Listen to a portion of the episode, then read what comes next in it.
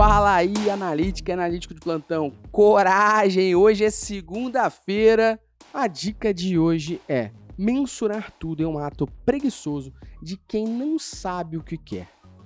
Toda vez que a gente precisa saber o que quer medir, é muito mais fácil a gente olhar e ir para o caminho de vou medir tudo. Medir tudo é um ato preguiçoso justamente porque a pessoa não está planejando aquilo que ela quer. Se você acompanha o Analytics Talks ou acompanha Métricas Boss em qualquer canal, já viu que nós falamos muito sobre plano de mensuração. Inclusive, já teve dica aqui do Lucian, já teve podcast inteiro também falando sobre plano de mensuração. Plano de mensuração nada mais é do que nós planejarmos aquilo que a gente quer medir para que a configuração e a implementação sejam totalmente lideradas por isso que você planejou. Quando a gente fala que mensurar tudo é um ato preguiçoso, é porque é um caminho mais fácil. Só que mensurar tudo gera dois problemas. Um deles é um conceito que eu chamo de data anxiety, para ficar bonito em inglês. Mas em português a gente chama mesmo de ansiedade de dados. Pô, o que, que é ansiedade de dados? Toda vez que a gente vê alguém que quer mensurar tudo porque não quer planejar ou não quis parar, investir seu tempo planejando naquilo que quer medir, é muito comum que a gente tenha dois tipos de ações que ocorrem na vida dessa pessoa. Ação número um é ansiedade de dados.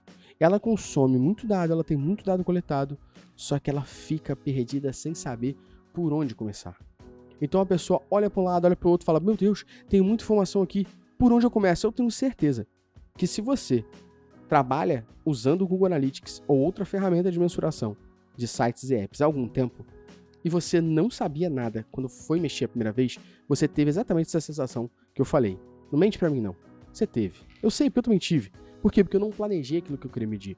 Eu abri um GA que alguém implementou, que alguém configurou, sem ter eu participado disso e planejado aquilo.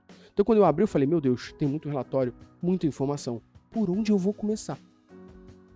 E isso é o que a gente chama de ansiedade de dados. É você ter muita informação e se perder sem saber por onde começar. E essa é uma das ações muito ruins que acontecem com quem não planeja aquilo que quer mensurar. Segunda ação que tem é a pessoa que quer dar importância para cada um dos eventos e dados que ela mensurou. Então, muitas vezes a pessoa quer mensurar o fato de alguém trocar a foto da página de um produto de um e-commerce e percebe que, em média, as pessoas veem até quatro fotos. Isso não faz o menor sentido. O que, que você vai fazer com isso? Ah, eu só vou ter quatro fotos no meu e-commerce agora. Sabe que a ordem das fotos pode ter que ferir sobre isso. Então talvez você vai ter que fazer um teste AB. E mais uma vez, um teste AB das fotos vai te responder mais do que medir isso tudo de forma louca num GA4, num Amplitude, num Mixpanel da vida. Então você vai ter uma outra sensação, que é investir o seu tempo em decisões infundadas, totalmente enviesadas, porque você disse que queria medir e agora você quer dar algum tipo de fundamento e lógica para isso.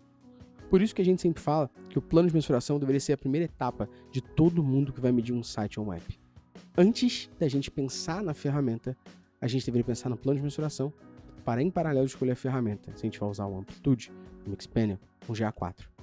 Baseado nisso e com o nosso plano de mensuração, a gente parte para a etapa de implementação e configuração. E aí sim, a gente começa a planejar, configurar, implementar aquilo para que na hora que a gente tem esses dados sendo consumidos ali na nossa ferramenta, a gente não precise perder tempo. A gente consegue ser mais objetivo, porque a gente já foca naquilo que a gente gostaria de responder nada mais é do que a gente planejou medir. Por isso que mensurar tudo é um ato preguiçoso de quem não sabe o que quer. E se você é nosso ouvinte, você vai saber o que você quer. Um abraço.